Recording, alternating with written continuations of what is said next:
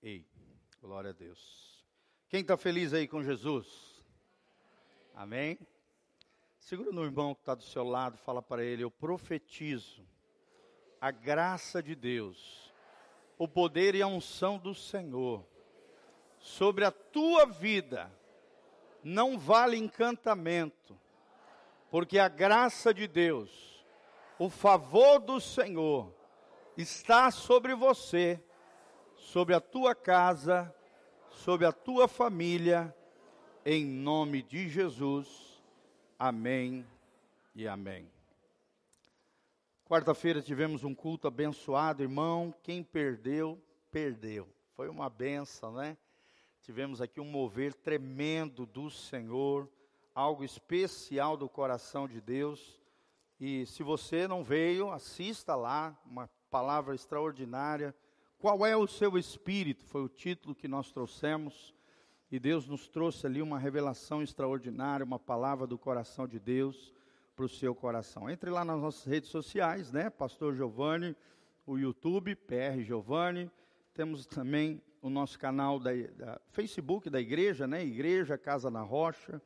Temos ali disponível para você todos os cultos, além dos nossos grupos de WhatsApp. Sempre que acaba um culto, os meninos fazem a edição aqui do vídeo e nós, logo em seguida, o mais rápido possível, já postamos no grupo de WhatsApp para que você possa assistir os nossos cultos, se por acaso perdeu, e também possa enviar para os seus amigos, para os seus contatos, para que o máximo de pessoas sejam abençoadas. Obrigado, querido.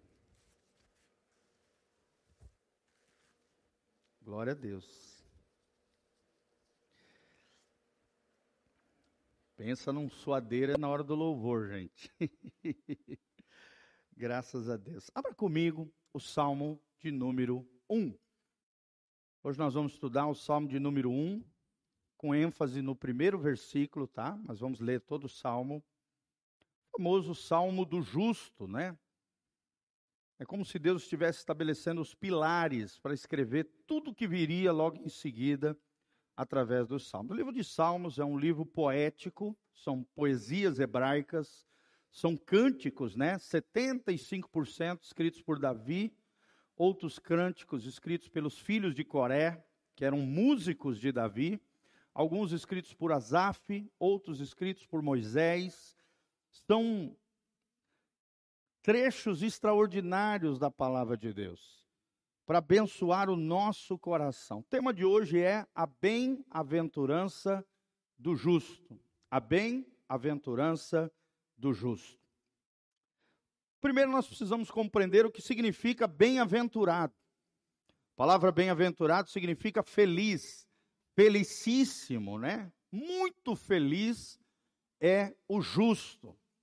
E a gente também precisa entender quem são os justos, né? Os justos são todos os crentes, os filhos de Deus, aqueles que nasceram de novo, ou seja, entregaram sua vida, seu coração para Jesus. Nós temos aprendido que existem três palavras que se referem ao, a essa primeira experiência que nós temos quando entregamos a nossa vida e o nosso coração para Jesus. A primeira delas é novo, o quê? Nascimento. Fala comigo, novo nascimento. A segunda palavra, talvez de um cunho mais teológico, é a palavra regenera, regeneração. A Bíblia diz lá em Pedro, nós, nós somos regenerados pelo poder da sua palavra. Regeneração é um conceito teológico que significa a mesma coisa, o novo nascimento. E tem uma palavra que a gente usa muito, né, de senso comum, ou seja, talvez uma das palavras que as pessoas mais falam entre si, que é a palavra conversão. Fala comigo, conversão. Então, conversão, novo nascimento, regeneração, são três termos ou conceitos similares, sinônimos, que se referem ao momento em que você entregou de coração, de verdade, a sua vida a Jesus de Nazaré. Quantos aqui entregaram sua vida para Jesus? Fala assim, glória a Deus. Esse é o dia mais feliz da nossa vida, gente.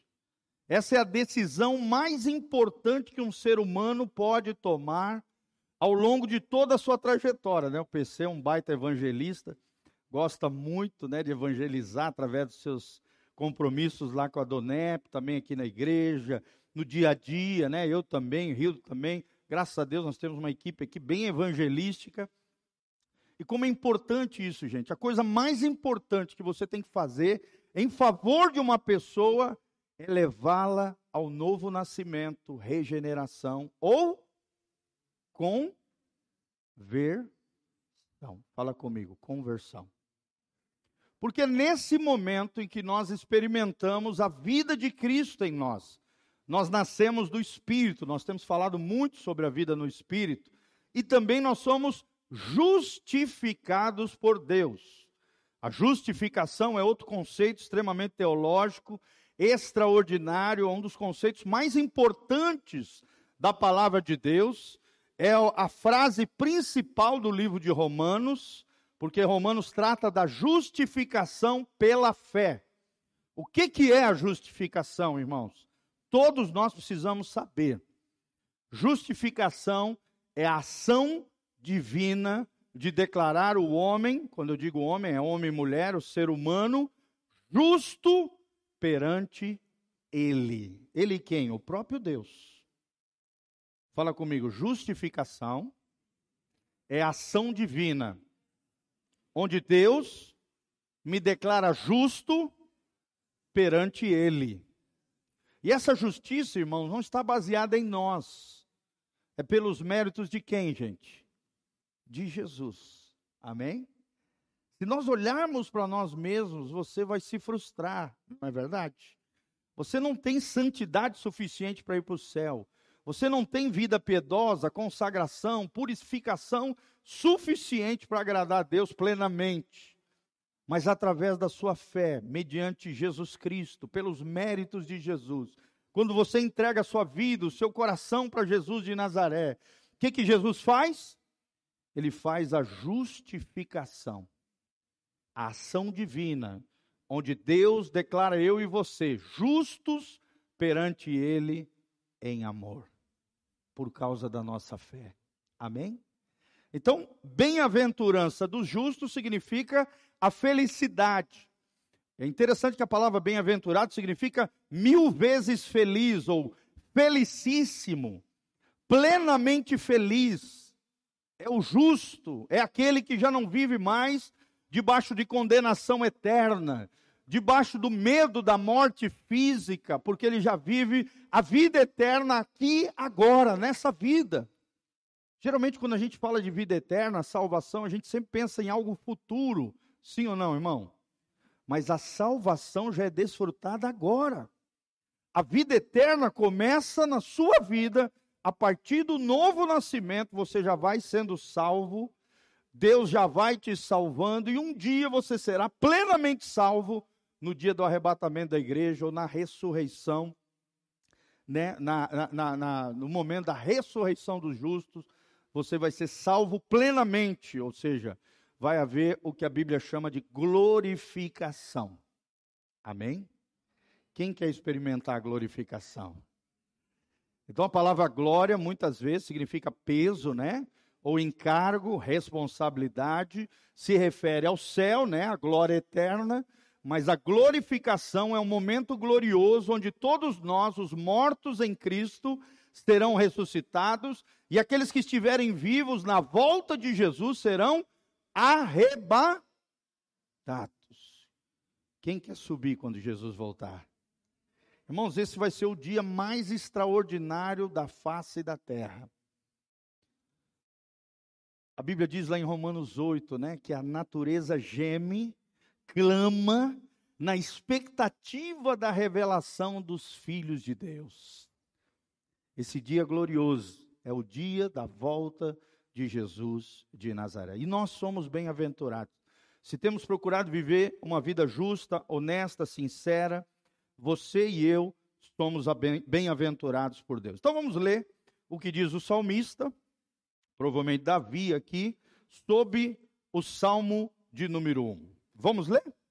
Prepara aí, nós vamos estar projetando também Salmo 1, 1.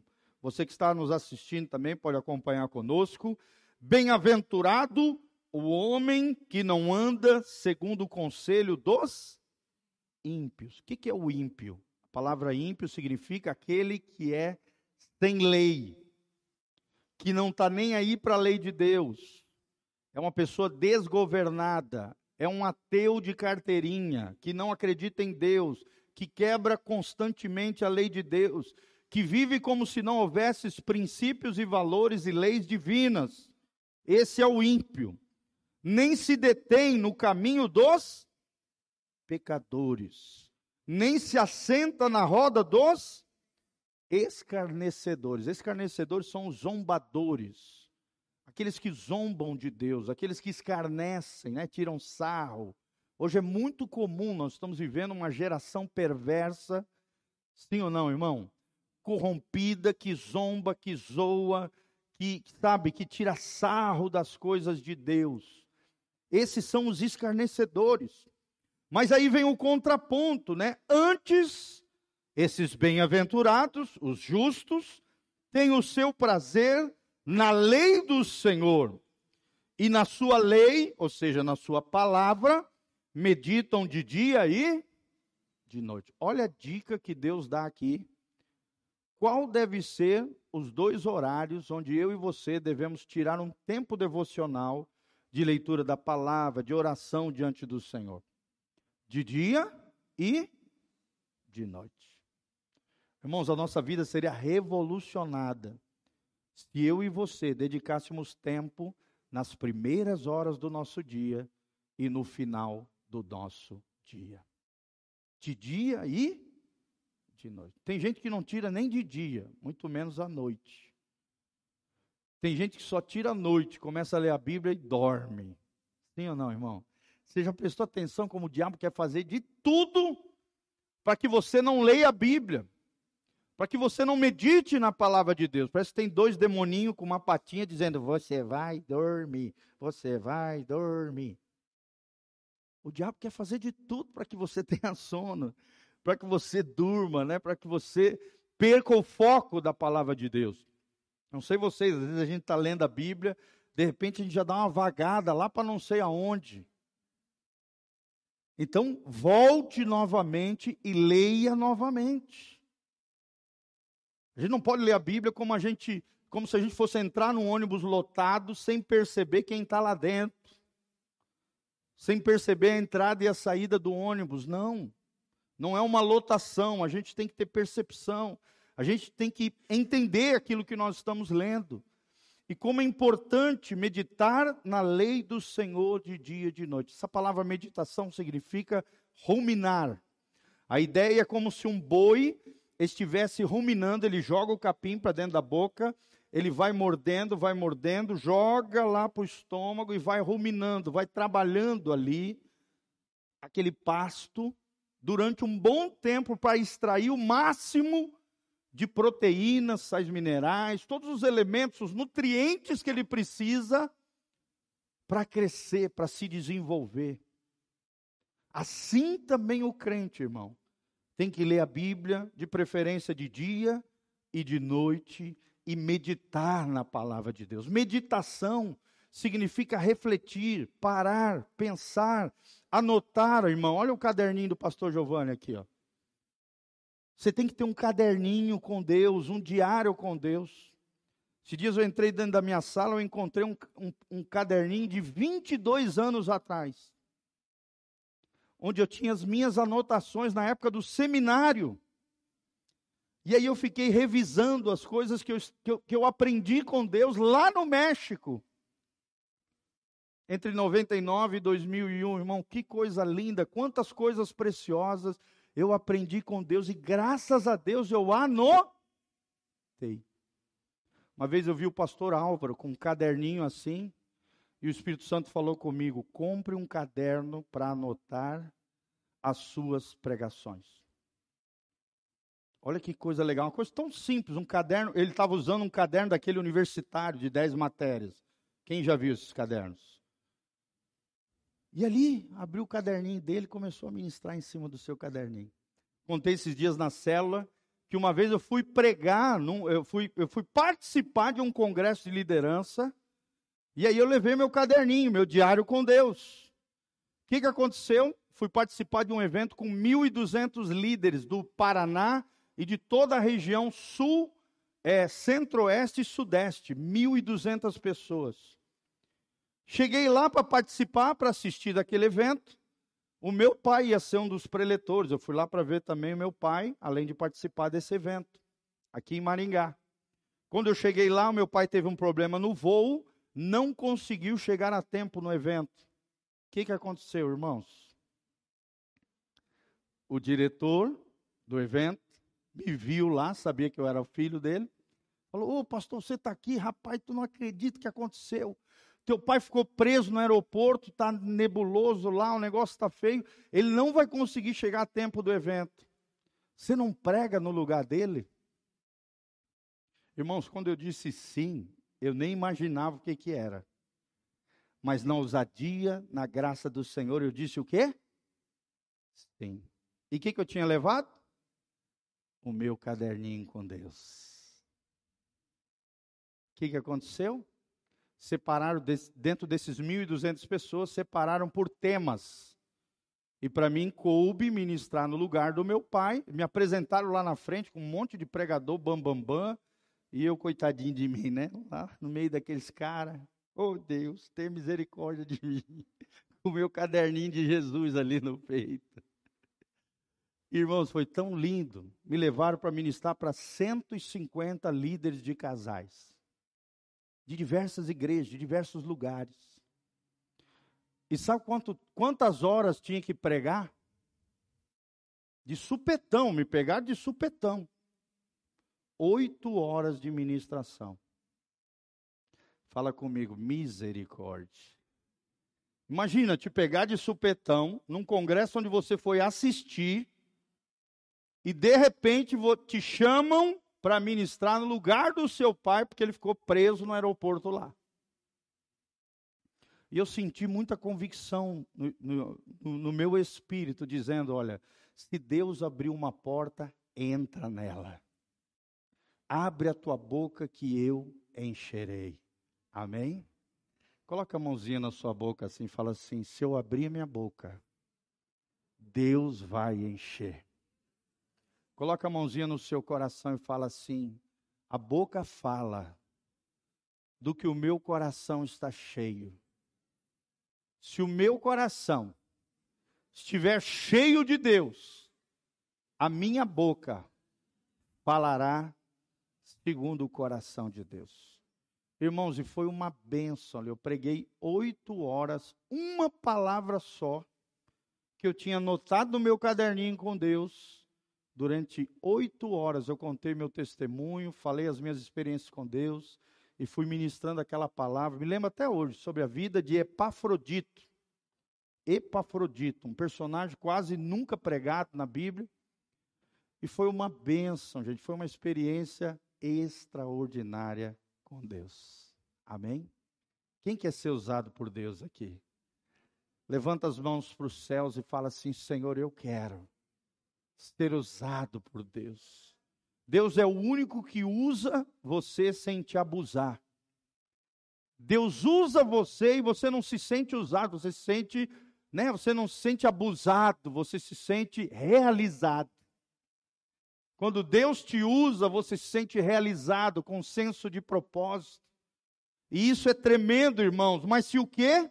Se você meditar na lei do Senhor, se você tiver prazer no Senhor, na sua lei, na sua presença. É o que diz aqui o salmista, versículo 3: se eu fizer isso, ou seja, tiver prazer na lei do Senhor, meditar na sua lei, na sua palavra de dia e de noite, versículo 3: pois será como uma árvore plantada junto a ribeiro de águas. O que é uma árvore plantada junto de um lugar de água, irmãos. É uma árvore frondosa. É uma árvore voluptuosa, sim ou não? Tem raízes profundas, folhas verdejantes, frutos continuamente. É uma árvore saudável, é uma árvore abençoada. É assim que será a nossa vida.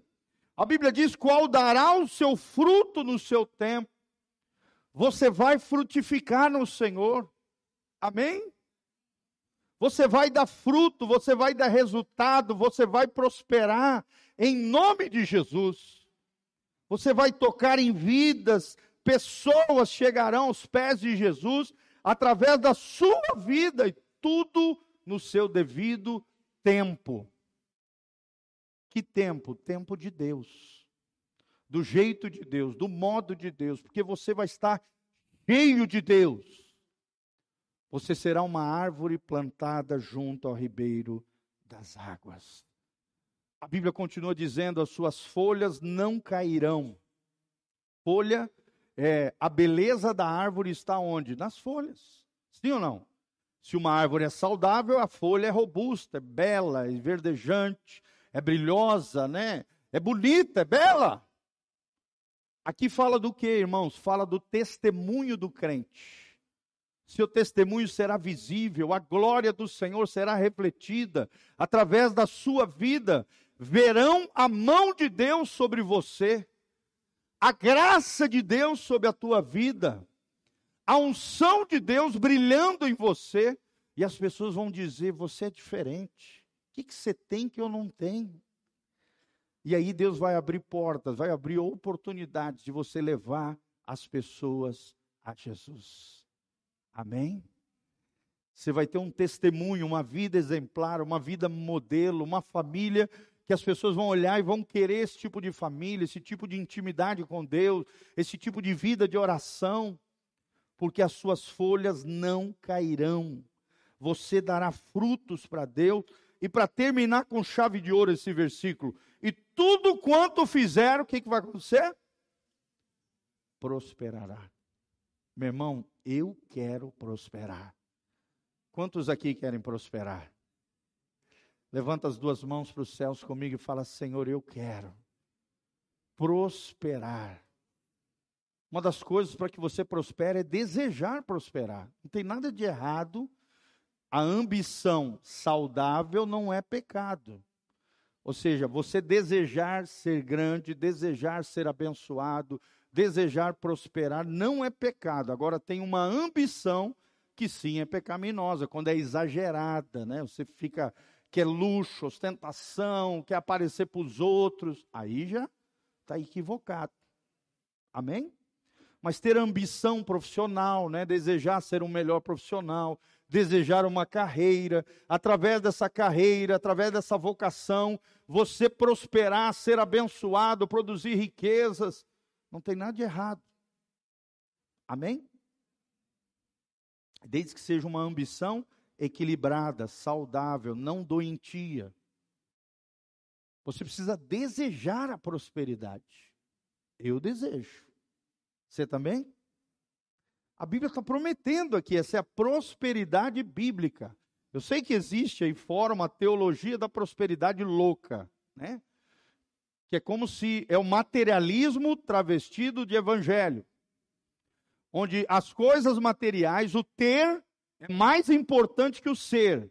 E um dos sinais de que Deus está contigo é a riqueza material. Não, não é isso que nós estamos falando. Nós estamos falando da prosperidade bíblica. Você crescer, florescer no Senhor. Amém? É você ter a luz do rosto do Senhor brilhando sobre a sua vida. É você percebendo a mão de Deus agindo a teu favor. E por mais que talvez você não tenha muito, o pouco na mão do crente se transforme em muito. Amém, irmãos? Não é quanto você tem, mas como você administra aquilo que você tem. Talvez você olhe para o seu salário e fale, ah, o salário é muito pouquinho. Isso não significa que você não possa ter mais. Isso não significa que você não possa ser feliz com aquilo que você tem. Isso não significa que você não possa prosperar, irmão. Você pode. Deus faz questão de te prosperar se você for uma árvore plantada junto ao ribeiro das águas. O que, que são as águas aqui? É um símbolo do Espírito Santo. Sim ou não? Jesus lá no poço, né? de, de Jacó, se lembra? Se eu te der a água, que se você tomar da água que eu te der, você nunca mais terá sede. E ali ele estava falando sobre o Espírito Santo. A Bíblia diz: do seu interior fluirão o quê? Rios de água viva. É uma referência da unção do Espírito Santo fluindo sobre você. Um dos profetas lá, né, se eu não me engano, é Isaías, diz que por onde o rio de Deus passar, tudo viverá. O rio ali é o Espírito Santo, que traz vida, é, são os níveis espirituais. Você pode estar na canela, pode estar no joelho, pode estar nos lombos aqui, ou pode estar mergulhado no rio de Deus, como nós temos falado. Eu quero mergulhar no rio de Deus, você também? Glória a Deus. Então lembre-se, uma árvore plantada junto ao ribeiro das águas. árvore fala de raízes profundas. Aquilo que você tem para cima, você tem que ter para baixo. Você sabia que a palavra radical, segundo John Stott, né, o livro O Discípulo Radical, ele diz que a palavra radical não é uma coisa ruim. A palavra radical significa alguém que tem raízes. Alguém que tem profundidade em Deus. E é interessante que Paulo fala em Colossenses que nele, ou seja, em Cristo, nós estamos enraizados em seu amor. Olha que coisa linda, gente. Quem quer estar enraizado no amor de Deus aqui? Ou seja, você vai, ter uma, vai ser uma árvore frondosa para cima, cujas folhas não murcham, que dará o seu fruto, plantado junto ao ribeiro das águas, com raízes profundas aonde? No amor de Deus. Olha que coisa linda, gente. Quem recebe esse amor sabe quem é, tem uma identidade em Deus, algo muito lindo. Mas aí vem o contraponto, os ímpios aqui. Versículo 4. Não são assim os ímpios, mas eles são como a moinha que o vento espalha. Em outras versões diz, são como a palha que o vento dispersa. Amém? Para Deus você só pode ser duas coisas: ou você é trigo de Deus, um peixe de trigo que dá fruto, que vai ser guardado no armazém celestial, que é o céu, vai ser recolhido um dia pelos anjos de Deus e guardado lá nas moradas eternas, porque você dá fruto para Deus, porque você frutifica, porque você é um feixe para a glória de Deus, ou então você é palha. O que, que acontece com a palha, gente? A palha é lançada onde? No fogo. Pessoas com uma vida fútil, banal, superficial é palha. Crentes superficiais só são fachada. Crentes nominais, né? Só tem uma etiquetinha. Ah, eu sou membro da igreja tal. Ah, eu sou fulano de tal. Ah, eu sou evangélico. Mas você olha a vida dele, não tem raiz, não tem profundidade, não tem testemunho, não dá fruto, não prospera. Vive uma vida miserável, desgraçada palavra desgraça significa fora da graça de Deus, sem o favor do Pai.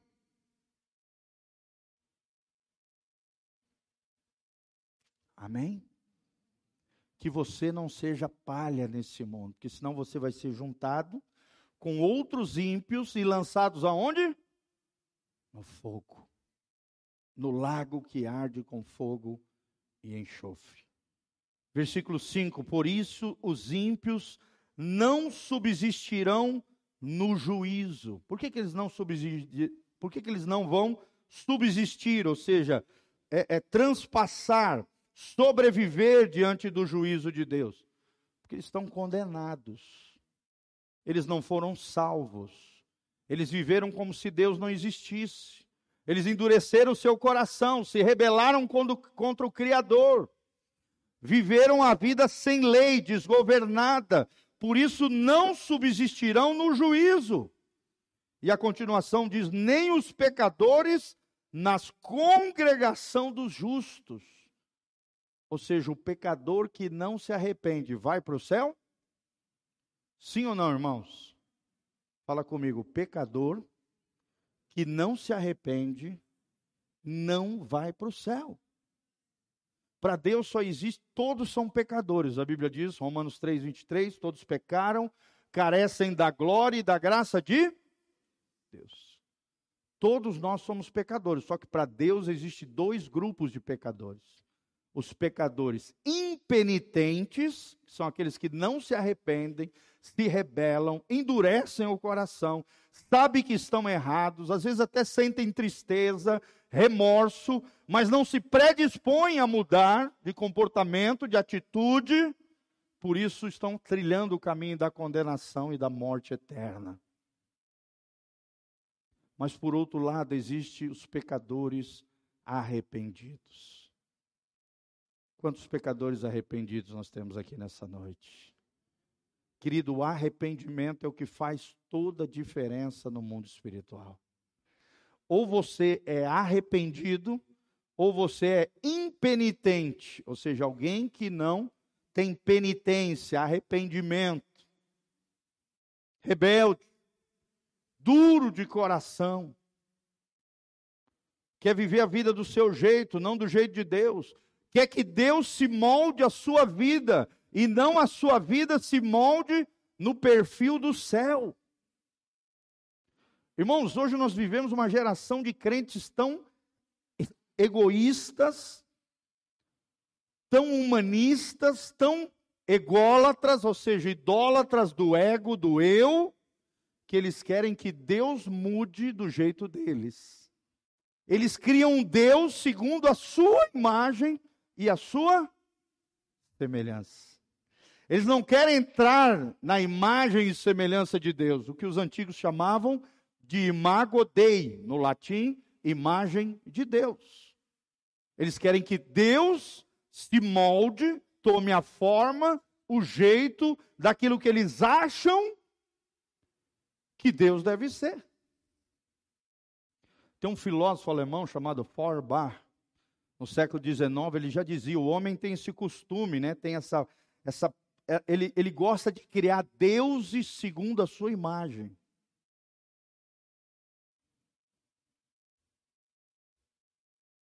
E infelizmente tem muita gente assim.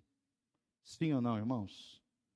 Não servem ao Deus da Bíblia Sagrada, ao Deus de Abraão, Isaque e Jacó, ao Deus dos cristãos, ao Deus dos judeus, ao Deus da, da cosmovisão, da visão de mundo do jude, judaico-cristã, dos judeus e dos cristãos, que é o mesmo Deus. Yahvé Jeová, Adonai, Elohim, El Shaddai. Amém? Cujo filho é Mexia Hamashia. Yeshua ben Yosef.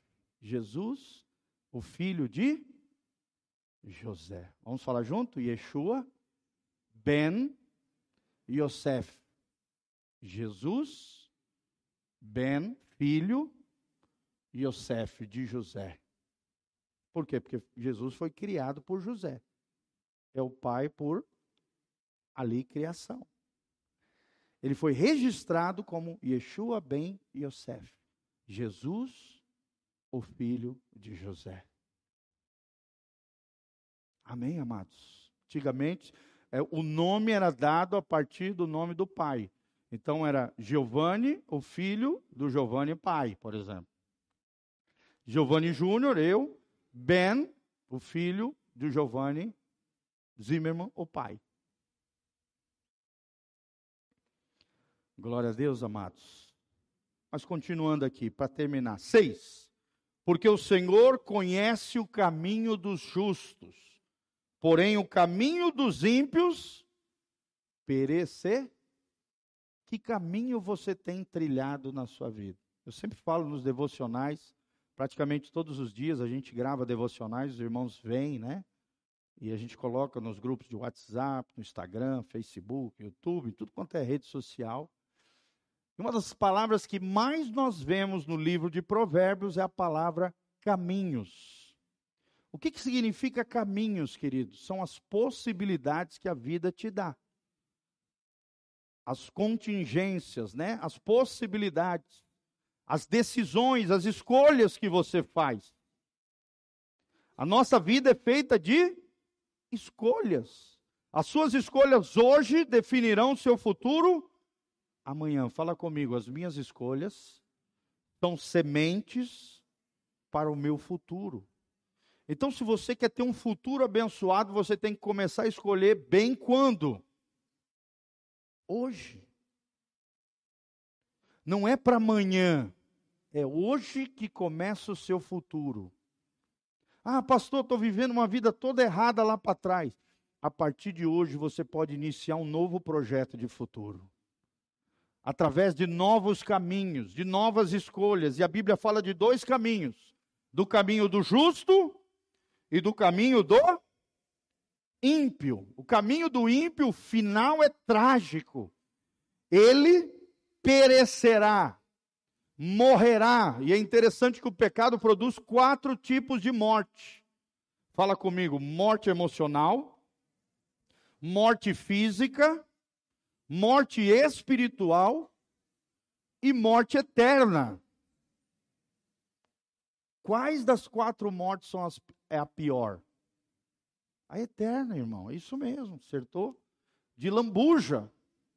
A morte emocional é quando você sente a tristeza, a culpa pelo pecado, a consciência pesada, o seu humor, né? A Bíblia diz no Salmo 32, se torna sequidão de estio.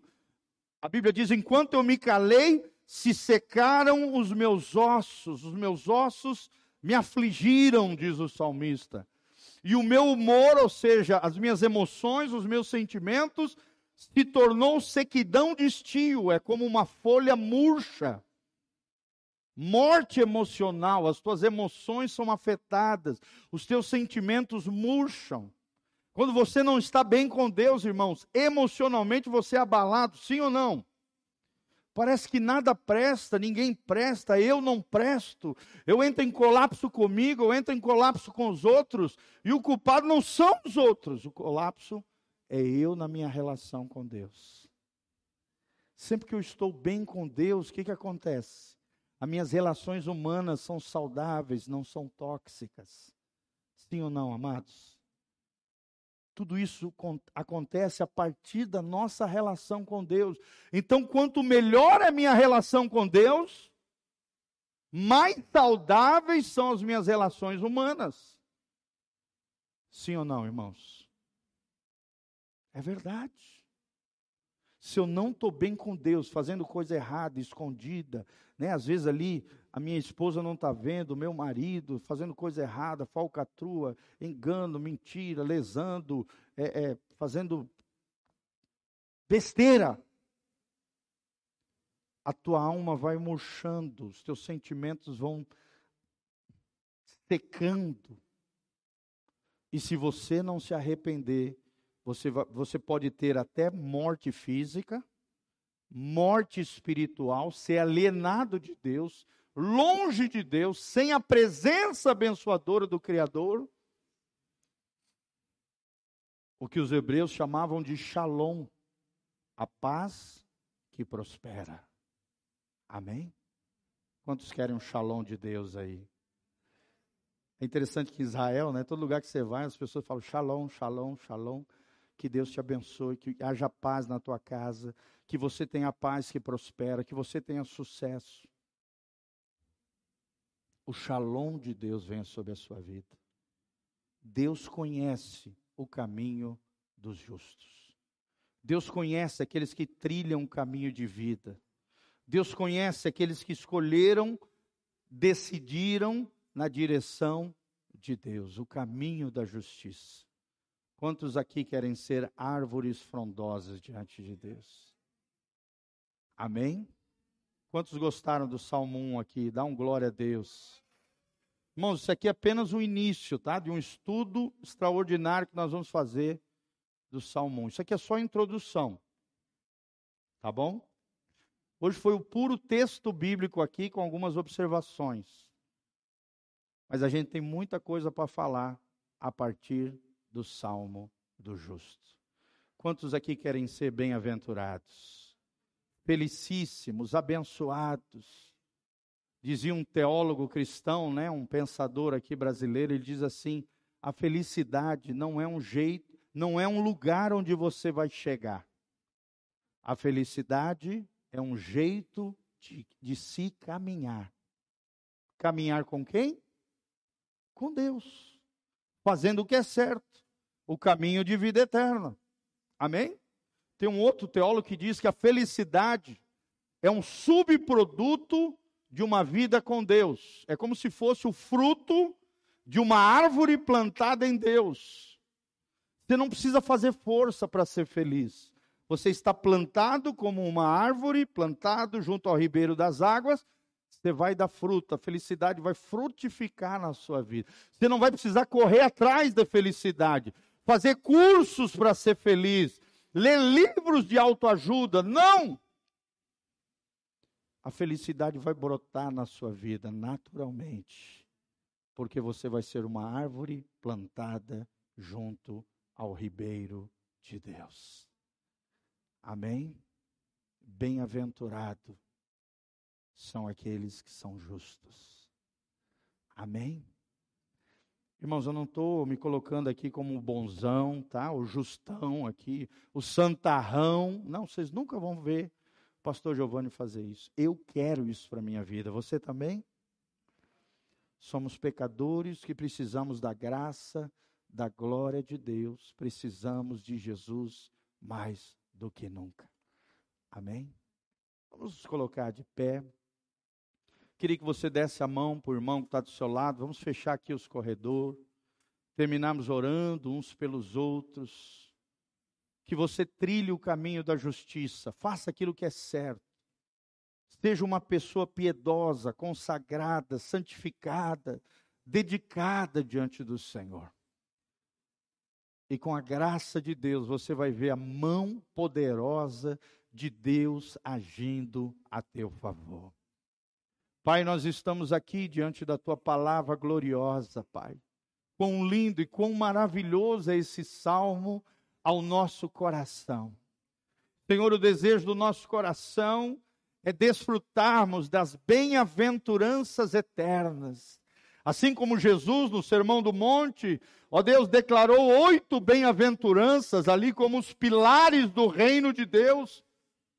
As colunas, ó Deus, do teu reino eterno, Senhor. O salmista inicia, Pai, essa grande construção teológica, bíblica do livro dos Salmos, estabelecendo os pilares de uma vida piedosa, de uma vida dedicada, consagrada diante do Senhor. Senhor, nós queremos prosperar. Senhor, nós reconhecemos que o Senhor é a fonte da nossa prosperidade. Que se não for a luz do teu rosto brilhando sobre nós, andaríamos em trevas espirituais, perdidos neste mundo corrompido e sujo. Mas graças a Deus que em Cristo Jesus temos vitória de glória em glória, temos riquezas insondáveis, temos riquezas espirituais, temos a luz do Senhor brilhando sobre nós. Senhor, que não haja área tenebrosa na nossa vida, que não haja área suja, obscura, escondida, sujeira debaixo do tapete, não, Senhor Queremos andar na luz como o Senhor na luz está. Queremos confessar os nossos pecados uns aos outros, para que sejamos sarados, curados, libertos pelo teu poder. Faz de cada um de nós árvores frondosas, plantadas junto às águas do teu espírito. Queremos mergulhar no teu espírito queremos sair encharcados com a tua glória, queremos ver o teu braço forte operando a nosso favor, Senhor. Deus, levanta nesse lugar uma igreja de árvores frondosas, que deem o seu fruto ao seu tempo, cujas folhas não murchem, e tudo que eles fizerem prosperem no nome de Jesus que sejamos uma igreja próspera, onde a mão, do, onde nós, a nossa mão tocar, haja bênção do Senhor, onde a planta dos nossos pés pisar, assim como Josué pisou na terra prometida, queremos pisar nas tuas promessas. Queremos ver o Senhor pelejando as nossas causas. e estabelecendo a tua vitória a partir das nossas vidas, Senhor. Levanta, Senhor, crentes vigorosos nesse lugar. Crentes, ó Deus, enraizados no teu amor, abençoados pelo Senhor, convictos, consagrados, dedicados, cheios da tua graça e da tua glória. Nós te pedimos isso de todo o coração. Livra-nos da impiedade, da sujeira, da maldade, do pecado, da iniquidade, Senhor. Nós te pedimos isso de todo o coração. Para o louvor e glória do teu nome, queremos ser bem-aventurados.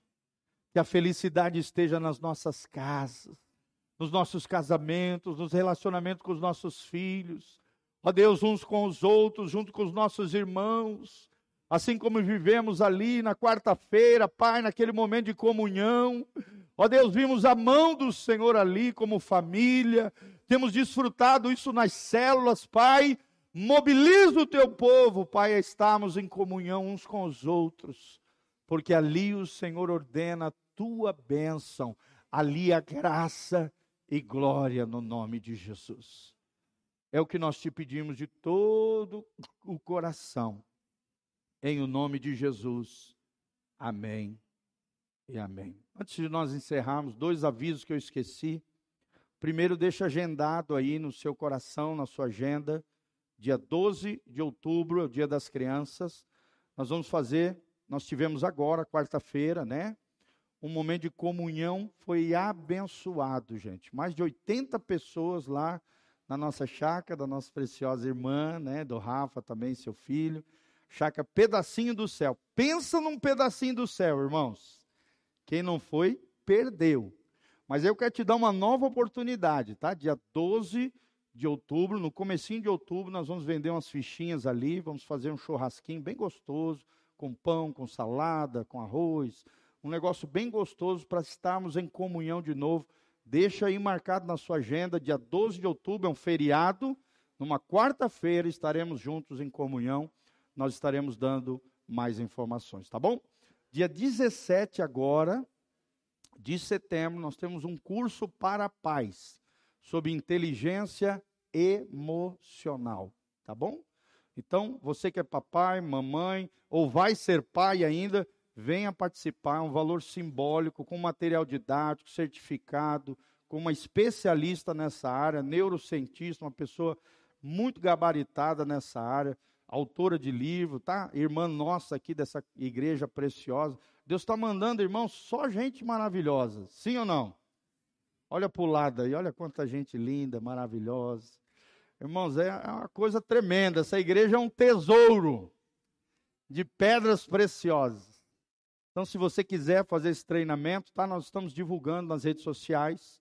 Tem no Facebook, tem no Instagram, tem os telefones dela lá, chave Pix, para que você possa fazer sua inscrição. Eu te recomendo, irmão, faça. Vai ser uma bênção em nome de Jesus. Amém? Levante as suas mãos para os céus. Que Deus te abençoe desde Sião.